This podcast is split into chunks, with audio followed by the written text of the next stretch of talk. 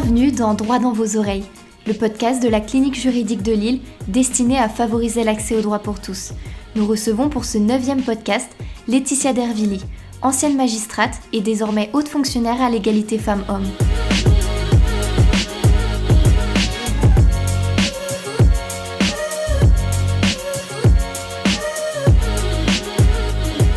Bonjour euh, Madame Dervilly, avant tout euh, merci d'avoir accepté notre invitation et de nous faire le, plaisir d'intervenir sur euh, notre chaîne de, podcast.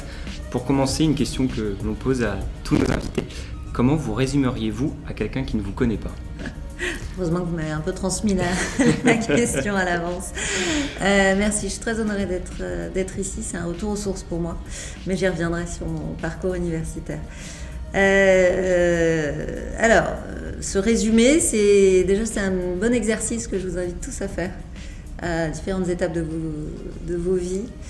Euh, ça permet de mesurer les, évolutions et le miroir euh, qu'on a pour, euh, pour avancer.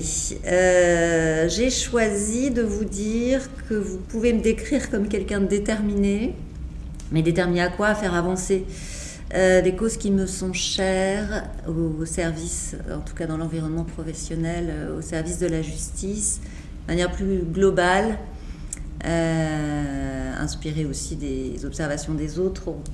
Je peux me décrire comme une personne d'équilibre. Et donc du coup, vous avez dit un retour aux sources. Est-ce que vous pouvez revenir sur votre parcours scolaire et universitaire? Je suis originaire de Compiègne, pas très loin d'ici. Euh, et après le, lycée, euh, je fais mon dog à Lille, euh, à la Cato, donc plutôt en centre. J'en garde ce, que, je vous disais en arrivant, vraiment mes meilleurs souvenirs d'études, de découverte du droit.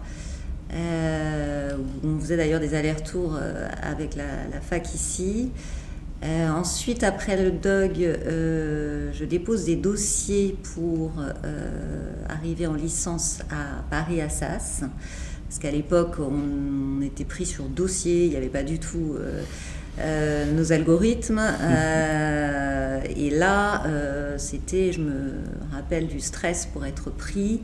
donc une sélection en fonction des notes, des motivations, une arrivée sur Paris très très sélective.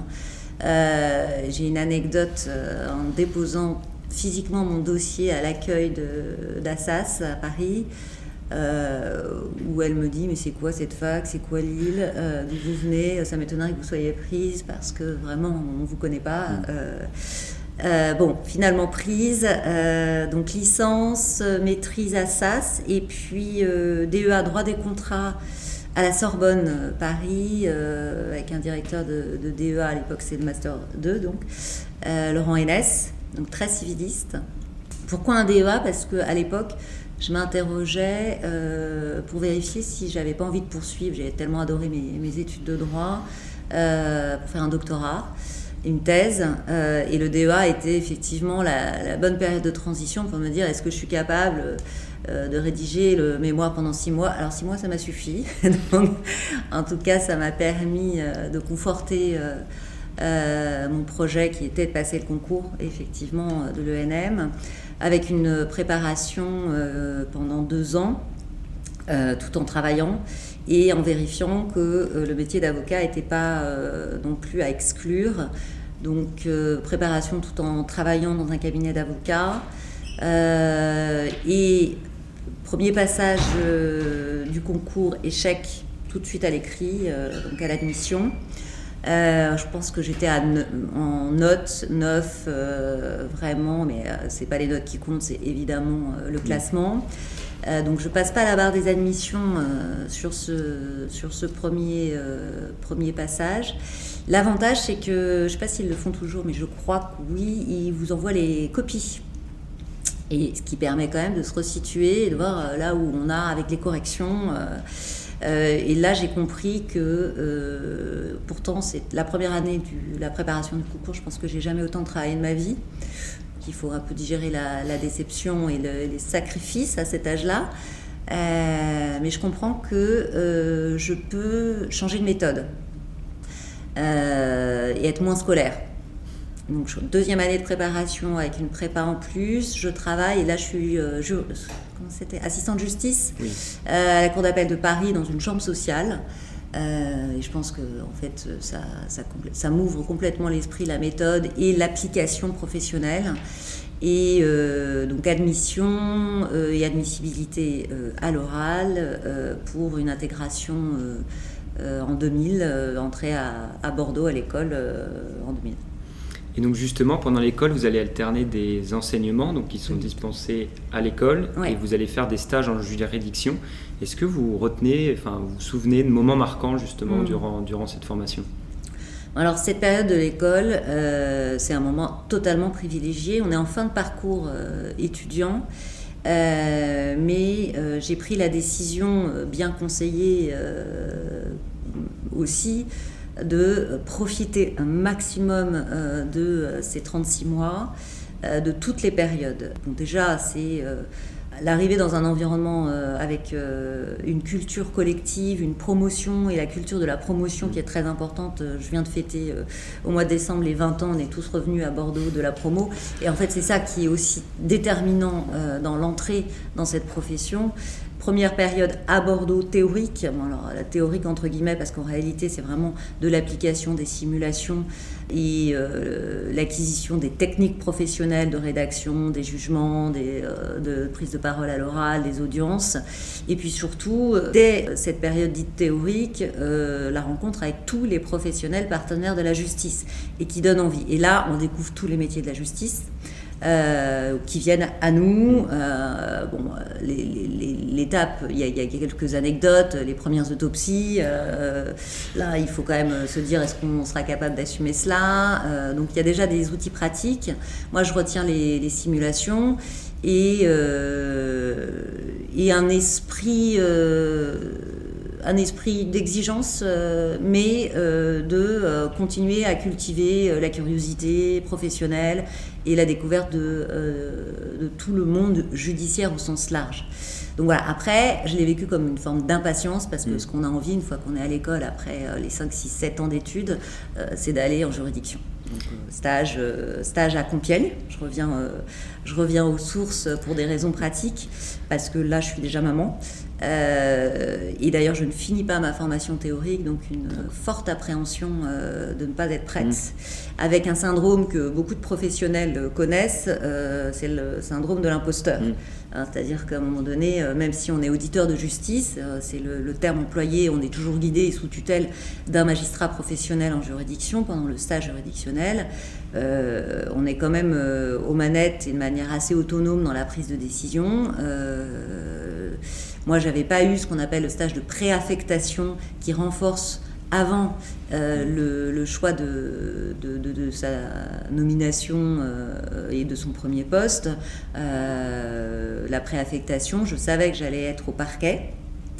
en sortant du classement de, sortie, au parquet de Pontoise en l'occurrence, euh, et, c'est vrai que j'avais peur de ne pas être prête. Je fais le dernier stage, je dois faire, au lieu de faire trois mois, je fais 15 jours à Paris euh, pour déjà commencer à euh, essayer d'être, de tout faire entre la vie familiale et la vie professionnelle.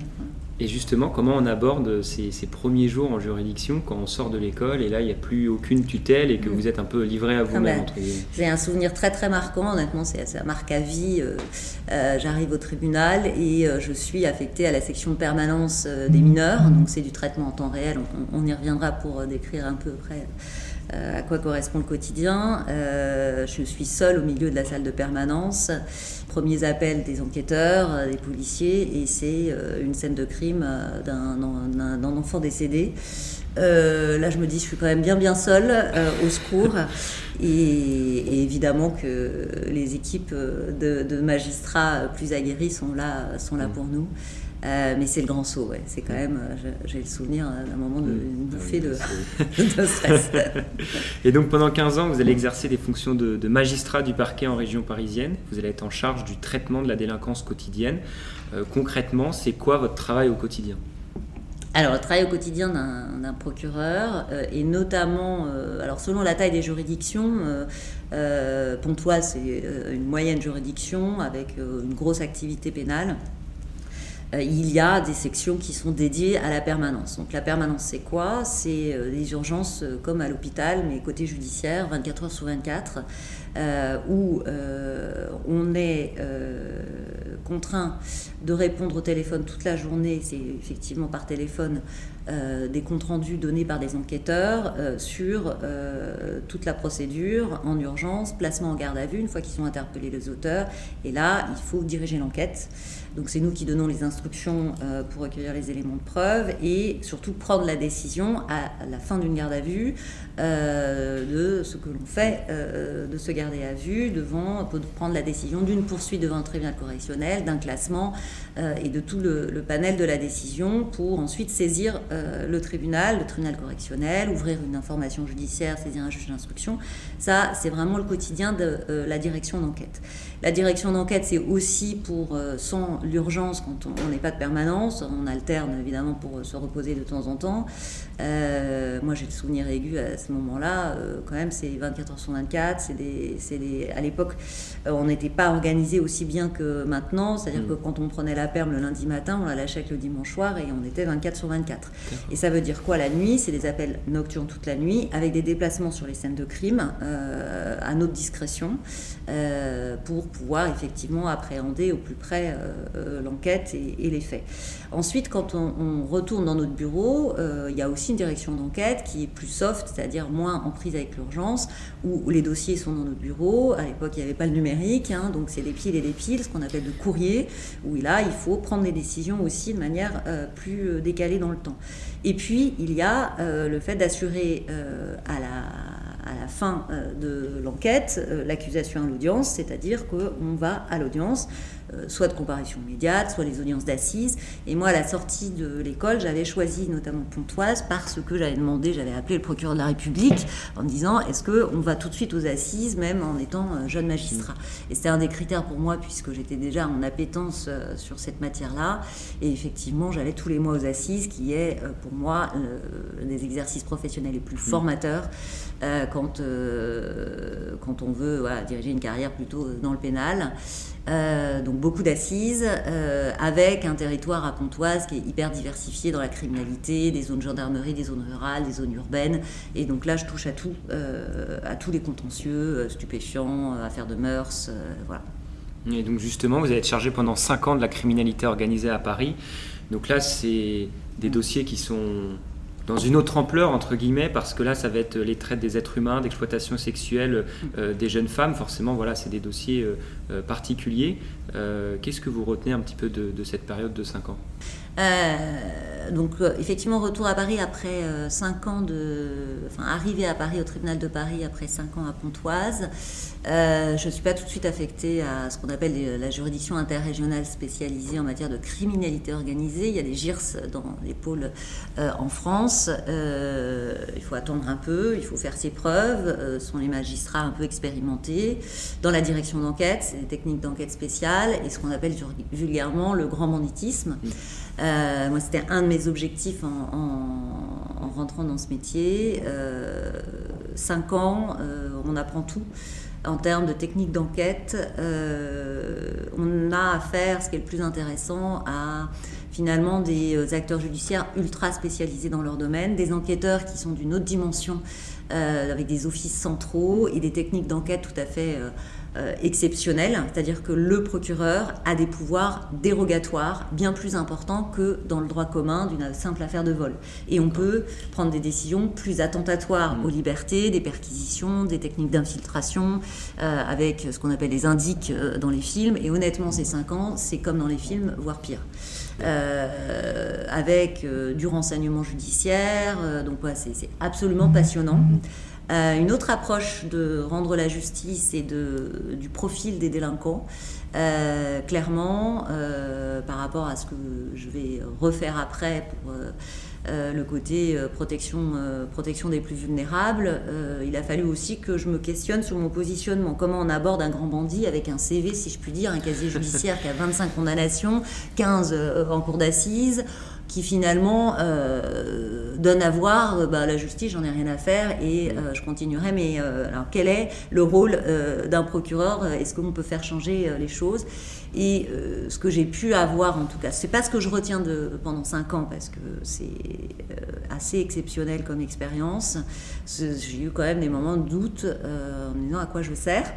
Euh, c'est une goutte d'eau. C'est-à-dire que quand vous arrêtez euh, des, beaux faits d'armes, euh, notamment à Paris, avec, je me souviens d'une enquête où on a fait la plus grosse saisie en, termes de tonnes. À l'époque, c'était 2 tonnes 5 de résine de cannabis, de cocaïne.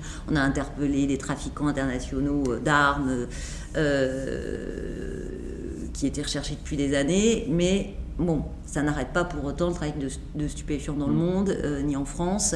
Euh, voilà, donc c'est, euh, il faut sans cesse avoir cette énergie et cette volonté de se dire, on sert quand même à quelque chose dans un environnement où c'est goutte d'eau au milieu de l'océan de la criminalité organisée. Et puis une spécialisation à l'international, ça, ça m'a énormément appris.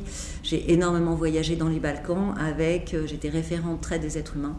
Euh, et c'est là qu'on initie, qu'on euh, en fait on crée, on est créateur de jurisprudence dans ces mm. cas-là parce qu'il faut un peu sortir de la simple application de la loi sur des techniques d'enquête, sur euh, de la jurisprudence à créer, à innover, bah, pour contourner finalement les mondis qui sont mm. assez intelligents. voilà, donc ça c'était passionnant et, et la protection des victimes dans une dimension internationale où on retrouve là de l'exploitation sexuelle euh, et surtout en fait des plus vulnérables et la femme étant euh, une des victimes privilégiées des réseaux de traite mm. euh, dans tous les pays avec en France des réseaux bien implantés clairement des relais pas seulement internationaux donc là je, je, retrouve vraiment une appétence dans euh, le plus vulnérable et l'utilité de la justice et d'un procureur qui est là pour quand même porter la voix de euh, personnes, de, victimes euh, dont tout le monde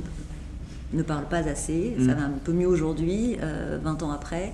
Euh, mais euh, des victimes qui sont euh, vraiment laissées sur le bas-côté, notamment, je me souviens de réseaux d'exploitation d'enfants. À l'époque, c'était les pays des Balkans, des Roumains, à devoir voler, contraints par, par leur réseau criminel, des femmes, en fait, des enfants qui deviennent souvent des femmes, hein, qui ensuite prennent une place en tant que criminel pour encadrer euh, les mm. futurs enfants. Et on voit bien qu'il y a un schéma dans lequel il faut les sortir euh, et de lutter, et c'est le cas aussi en matière de violence conjugale, mm. pour leur faire comprendre qu'elles sont victimes. Mm. C'est le premier combat. qui va se répéter Exactement. et qu'il faut le sortir. Donc c'est là que vous développez en fait vraiment cet attrait particulier pour, bah, pour que la, question des, des violences subies par les femmes, mais aussi plus généralement par les personnes vulnérables. Oui, absolument. Euh, et euh, et d'essayer de, réunir, et, c'est ce qui m'a euh, aussi motivé à revenir aux sources du droit commun, de la violence intrafamiliale, de la, de, la protection de l'enfance ensuite après cette expérience de criminalité organisée, de grand banditisme. ce qui me plaît le plus dans ce métier, c'est un travail d'équipe avec l'ensemble des partenaires. C'est-à-dire que la justice n'est rien pour intervenir et protéger ses victimes. D'une part parce que quand on la saisit pas, elle peut rien en faire, et il faut donc de la prévention, du signalement, euh, et ensuite euh, confier ces victimes une fois qu'elles sont dans le processus judiciaire à euh, des partenaires qui vont les accompagner, les protéger. Et donc c'est le réseau associatif. et là, il faut animer parce que je parlais tout à l'heure du rôle du procureur de diriger l'enquête. Ça, finalement, c'est la phase assez simple que tout le monde connaît, très technique, très juridique, mais en, réalité, ce qui me motive le plus, c'est l'animation d'une équipe pluridisciplinaire où on est concentré tous sur un même mm. objectif, le milieu médical, euh, certes le milieu des enquêteurs, donc des forces de l'ordre pour l'aspect interpellation, et puis le milieu associatif et le milieu régalien et des territoires, des élus, pour convaincre qu'on mène tous une politique. Mm. Donc ça, c'est vraiment la justice au cœur de la cité. Et vous allez devenir ensuite euh, la chef de la section des mineurs au parquet de Paris. Euh, est-ce que le traitement des, dossiers qui sont relatifs à la délinquance euh, juvénile, est-ce que c'est vraiment différent que quand on traite des dossiers que vous avez pu traiter auparavant alors oui, c'est différent parce que, euh, d'une part, notre fondement de société, c'est-à-dire le droit, dit on est sur un droit spécial. Et on est sur un droit protecteur. L'enfant délinquant euh, est un enfant euh, par nature victime. C'est la fameuse ordonnance de 45 du général de Gaulle qui, à la sortie de la guerre, dit bon, ces enfants, euh, quand même, il faut leur accorder des droits supplémentaires, une protection supplémentaire, et le passage à la délinquance doit être traité, regardé différemment pour faire en sorte que on les réintègre dans une société le plus vite possible. Et honnêtement, je me suis aussi nourrie de l'expérience grand banditisme mais euh, dans des allers-retours, parce que j'avais commencé ma carrière euh, chez les mineurs, euh, et quand je suis arrivée au grand banditisme, j'ai dit, mais comment je vais aborder ces délinquants Sont-ils rattrapables? Ben, Figurez-vous que mes premiers dossiers, mes premières assises dans le grand banditisme, j'ai retrouvé mes délinquants que j'avais traités pendant 5 ans, en disant, je t'avais prévenu, souviens-toi de moi à l'audience devant le tribunal pour enfants. c'est là, il faut avoir euh, de l'espoir beaucoup, parce que mm. sinon, c'est vite désespérant de se dire ben, on n'a pas servi à grand-chose. Euh, mais en réalité, euh, un sur des centaines ou des milliers qui vous dit merci, grâce à vous, en fait, j'ai redressé la mm. barre. Et eh bien, sur les grands bandits, c'était exactement le cas. On peut trouver des moyens. Et le droit français nous offre en tout cas euh, une palette d'interventions possibles et surtout, c'est ce que je disais tout à l'heure, enfin juste à l'instant, euh, des partenaires essentiels, c'est la mm. protection judiciaire de la jeunesse, c'est les éducateurs et donc on confie en fait la décision judiciaire à l'exécution en disant voilà, c'est comme ça qu'il faut s'en occuper, vérifions s'il est capable de s'amender, en fait tous les jeunes sont capables de s'amender si euh, on y met les moyens mm. nécessaires. Voilà, donc ça c'est une délinquance tout à fait spécifique, mais surtout c'est des parcours de vie. Hein. je veux pas faire de fatalisme, mais dans les pourcentages de la délinquance, on a euh, les mêmes profils pour ce qui est des enfants victimes de la protection de l'enfance. Euh, voilà, qui n'ont pas tous les mêmes chances de départ, euh, et en fait on traite les deux en même temps, c'est-à-dire les deux aspects, pour essayer de compenser des aspects de bah, niveau social, de j'ai pas de parents, j'ai pas de père, de l'éducation nationale, ça c'est un partenaire absolument clé dans la détection du passage à l'acte violent, puisque la violence, euh, c'est comme ça qu'on la traite, euh, et souvent même victime de maltraitance. Ça, euh, c'est donc c'est une appréhension qui est très globale d'une délinquance et d'une protection de l'enfance. Très bien, donc vraiment une pluridisciplinaire. Exactement. Et donc, euh, bah, vous allez par la suite quitter, entre guillemets, vos fonctions de, magistrat, puisque vous allez devenir sous-directrice de la formation euh, continue à l'ENM. Et en 2020, vous êtes nommée en qualité de conseillère politique judiciaire de la jeunesse et transformation du numérique au sein du cabinet du, garde des Sceaux. Est-ce que euh, vous pouvez un petit peu revenir sur cette période complètement différente, entre guillemets, que, vos fonctions de magistrat? Oui. ben 20 ans de juridiction et 20 ans d'urgence pénale. Euh, de 24 sur 24, euh, et puis avec euh, les dernières fonctions de responsabilité d'équipe, hein, c'est 40 personnes, une section des mineurs à Paris, donc c'est ça correspond à un parquet d'une grosse ville en France, voilà, avec une dizaine de magistrats, vingtaine de greffiers, des délégués du procureur à animer. Euh, c'est un peu fatigant, 20 ans.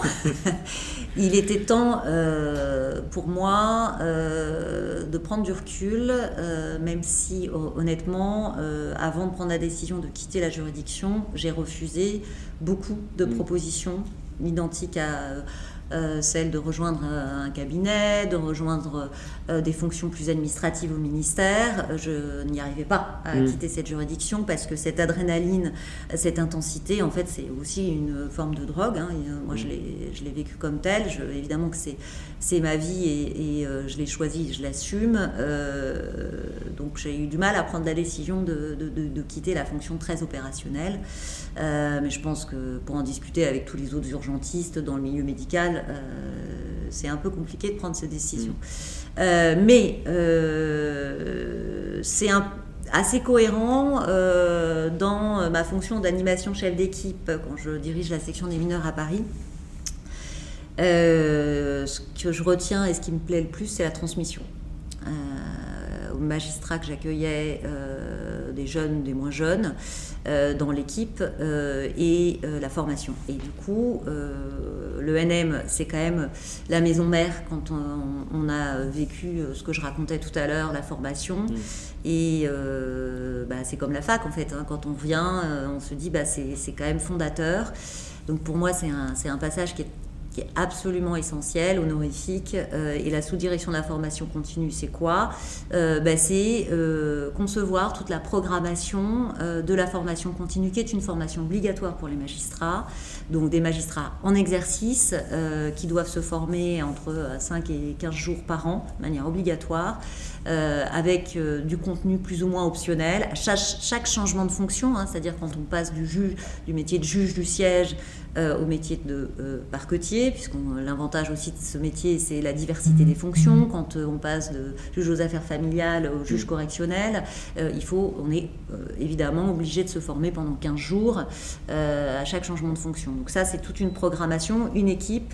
Et ça ne dure pas longtemps, puisque au bout de 18 mois à l'ENM, je suis appelée, parce que c'est comme ça que ça se passe, pour rejoindre à l'installation d'Éric Dupont-Moretti, garde des Sceaux, son cabinet. Et le 5 juillet 2022, vous êtes nommé euh, haute fonctionnaire à l'égalité euh, femmes-hommes, là aussi par Éric Dupont-Moretti, garde des Sceaux, ministre de la Justice. Euh, comment vient justement une telle nomination et comment on aborde aussi une prise de cette prise de mm. fonction où là on a un statut qui, est, encore dans une autre dimension entre guillemets? Bah, Très concrètement, je suis je suis encore au cabinet dans cette période de transition euh, politique. Euh, au moment du remaniement, puisque tout le monde attend euh, l'annonce après la réélection de, Emmanuel Macron. une incertitude d'abord pour savoir si le garde des Sceaux sera, sera ou non reconduit. Et bah, une relation de confiance qui s'est nécessairement créée parce que deux ans, j'y reviendrai sur les fonctions de cabinet si, si vous avez des questions, c'est d'une intensité rare. Je t'écrivais tout à l'heure le 24 heures sur 24 à côté, c'est rien. Euh, donc cet engagement, il est fort et crée évidemment une relation de confiance et un souhait commun de poursuivre ensemble euh, une aventure. Pour répondre plus précisément à votre question, le premier réflexe, c'est d'appeler mon mari. Euh, pour ne rien vous cacher, lequel avait euh, très peur que je dise oui à des fonctions à nouveau au cabinet. Euh, et c'est ça aussi, hein, un équilibre pour une femme ou pour un homme. ça, c'est pas pas très genré, en tout cas, je l'espère de moins en moins, c'est de prendre des décisions dans sa carrière professionnelle en adéquation et cohérence avec ses choix de vie. J'ai trois enfants qui ont subi pendant 20 ans, maintenant ils sont un peu plus grands, ça va mieux. Et, euh, il faut, euh, faut, prendre les bonnes décisions, ce qui n'est pas évident. Euh, et le poste de haut fonctionnaire est libre à, à l'occasion de ce remaniement, puisque ma prédécesseur, Isabelle Rome, devient ministre de l'égalité, ministre plein exercice, délégué auprès de la Première ministre, parce qu'auparavant, nous avions des secrétaires d'État, secrétariat d'État. et donc, le garde des Sceaux me propose, honnêtement, quand vous voyez l'ampleur de la tâche et euh, effectivement un positionnement où c'est un portage au nom du garde des Sceaux euh, euh, d'une politique publique où vous incarnez quelque chose et une transition avec des fonctions de conseiller dans un cabinet, vous êtes dans l'ombre du ministre. certes, vous œuvrez au quotidien à ses côtés. Là, il y a cette dimension. D'une part, il faut se sentir prête. Euh, et puis vérifions euh, si j'ai les compétences. Donc euh, bah là, en écrivant le projet, une lettre de mission, je reviens, comme je le fais avec vous aujourd'hui, sur mon parcours professionnel. Et là, je me dis, bah, c'est cohérent, on y va parce que, parce que ces causes-là, je les connais. je les connais sur le terrain et ces victimes, on y va. Et justement, une dernière question avant de, de clore cette rubrique. Euh, votre parcours est, dans, une logique implacable, entre guillemets. Euh, que diriez-vous justement à, la petite fille que vous étiez plus jeune? Plein de choses, hein, mais c'est tu vas y arriver. D'autant que euh, ce métier, je peux l'exercer depuis que je suis plus, plus, petite fille, ce qui est une vraie chance. Tu vas y arriver, mais pense de temps en temps à prendre soin de toi et des autres qui te sont chers. voilà.